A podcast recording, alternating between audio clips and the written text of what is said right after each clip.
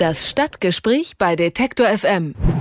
Hungern für den Mindestlohn. Das machen gerade die Insassen der Justizvollzugsanstalt im hessischen Butzbach. Sie wollen damit gegen die fehlende soziale Absicherung sowie den noch immer existierenden Arbeitszwang für Gefangene protestieren. Wie prekär die Situation in Butzbach wirklich ist und über die Forderung der Insassen spreche ich mit Oliver Rast. Er selbst hat eine Haftstrafe in der JVA Tegel verbüßt. Mittlerweile arbeitet er für die Organisation Gefangenengewerkschaft. Guten Tag, Herr Rast. Ja, guten Tag. Herr Rast, die Gefangenen fordern mit dem Hungerstreik bessere Arbeitsbedingungen, einen Mindestlohn und den Zugang zu Gewerkschaften. Sind denn die Arbeitsverhältnisse der Insassen so schlecht? Ja, zumindest müssen wir erstmal sehr hoch ansiedeln, dass es inhaftierte Menschen gibt, die sich sehr engagiert zeigen, gewerkschaftspolitische Forderungen aufgestellt haben und über den Hunger und in Kombination mit einem Bummelstreik ja, auf die soziale Frage hinter Gittern aufmerksam machen und letztlich ja, das staatlich sanktionierte Lohn- und Sozialdumping anprangern.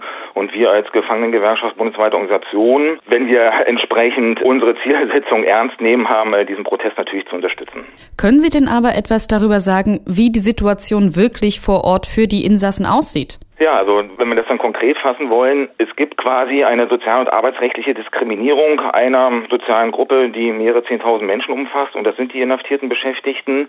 Wir reden davon, dass weder der Mindestlohn hinter Gittern greift, noch es eine ja, komplette sozialversicherungspflichtige Abschirmung für inhaftierte Beschäftigte gibt.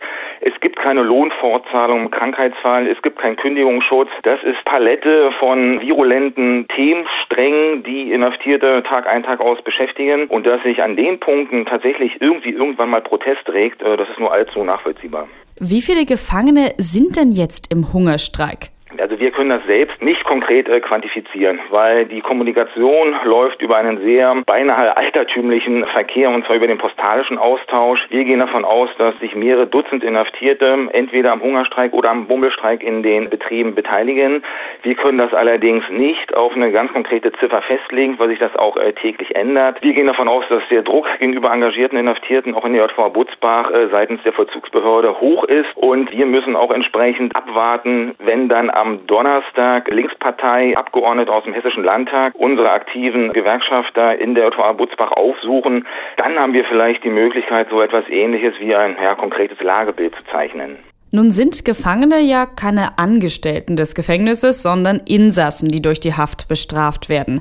Sind die Forderungen der Gefangenen dann wirklich rechtens? Im deutschen Strafvollzug sieht das so aus, dass die eigentliche Strafe der Freiheitsentzug ist und dass keine Doppel- und Dreifachbestrafung vorgesehen ist. Es ist tatsächlich so, dass den inhaftierten Beschäftigten der sogenannte Arbeitnehmerstatus streitig gemacht wird. Das ist aus unserer Sicht ja, der administrative Trick, um diese arbeits- und sozialrechtliche Diskriminierung an Inhaftierten durchspielen zu können. Unser Ansatz ist, in den Haftanstalten, in den JVA-Betrieben wird nicht nur Mehrwert produziert entgegen der einen oder anderen bürokratischen Einrichtung, sondern Haftanstalten bzw. die Betriebslandschaft in den Haftanstalten gilt als verlängerte Werkbank der regionalen Industrie. Es wird ganz offensiv damit geworben, dass für beispielsweise externe Unternehmen, die Sozialabgaben frei in den Haftanstalten produzieren lassen können, Kosteneinsparpotenziale generiert werden können, dass Auftragsspitzen abgearbeitet werden können, dass für diese Unternehmen, aber auch für Landesbehörden ja, de facto eine disponible industrielle Reservearmee, wie es früher mal so gerne hieß, zur Verfügung steht. Und Arbeit muss entsprechend entlohnt werden, muss sozialversicherungspflichtig abgeschirmt werden erklären. Dafür treten wir ein und offenbar nicht nur wir, sondern vor allem die engagierten Inhaftierten. Der Arbeitszwang besteht ja aber in Deutschland noch in zwölf Bundesländern.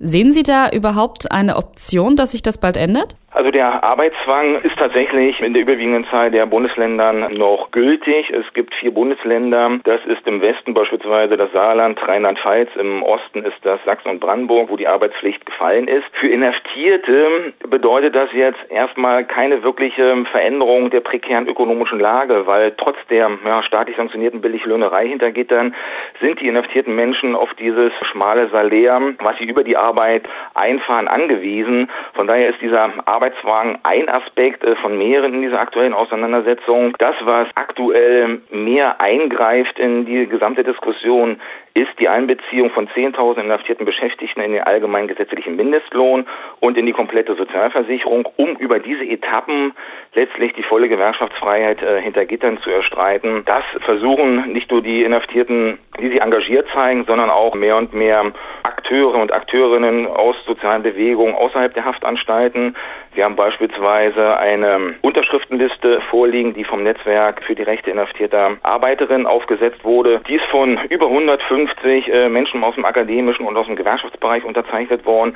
Also offenbar gibt es einen hohen Grad von Anschlussfähigkeit, was die sozialpolitischen Forderungen der Inhaftierten anbelangt, zu Akteurinnen und Akteuren außerhalb der Haftanstalten. Und wir sind realpolitisch genug, um einschätzen zu können, wir müssen in kleinen Schritten so etwas ähnliches wie eine gesellschaftliche Mehrheit schaffen, damit dann die legitimen Zielsetzungen der GGBO Wirklichkeit werden können. Sie haben jetzt von gesellschaftlicher Mehrheit gesprochen. Wie reagieren denn die Butzbacher Bürger auf den Hungerstreik? Butzbach ist eine kleine mittelhessische Stadt, die sehr stark geprägt ist durch die Haftanstalt.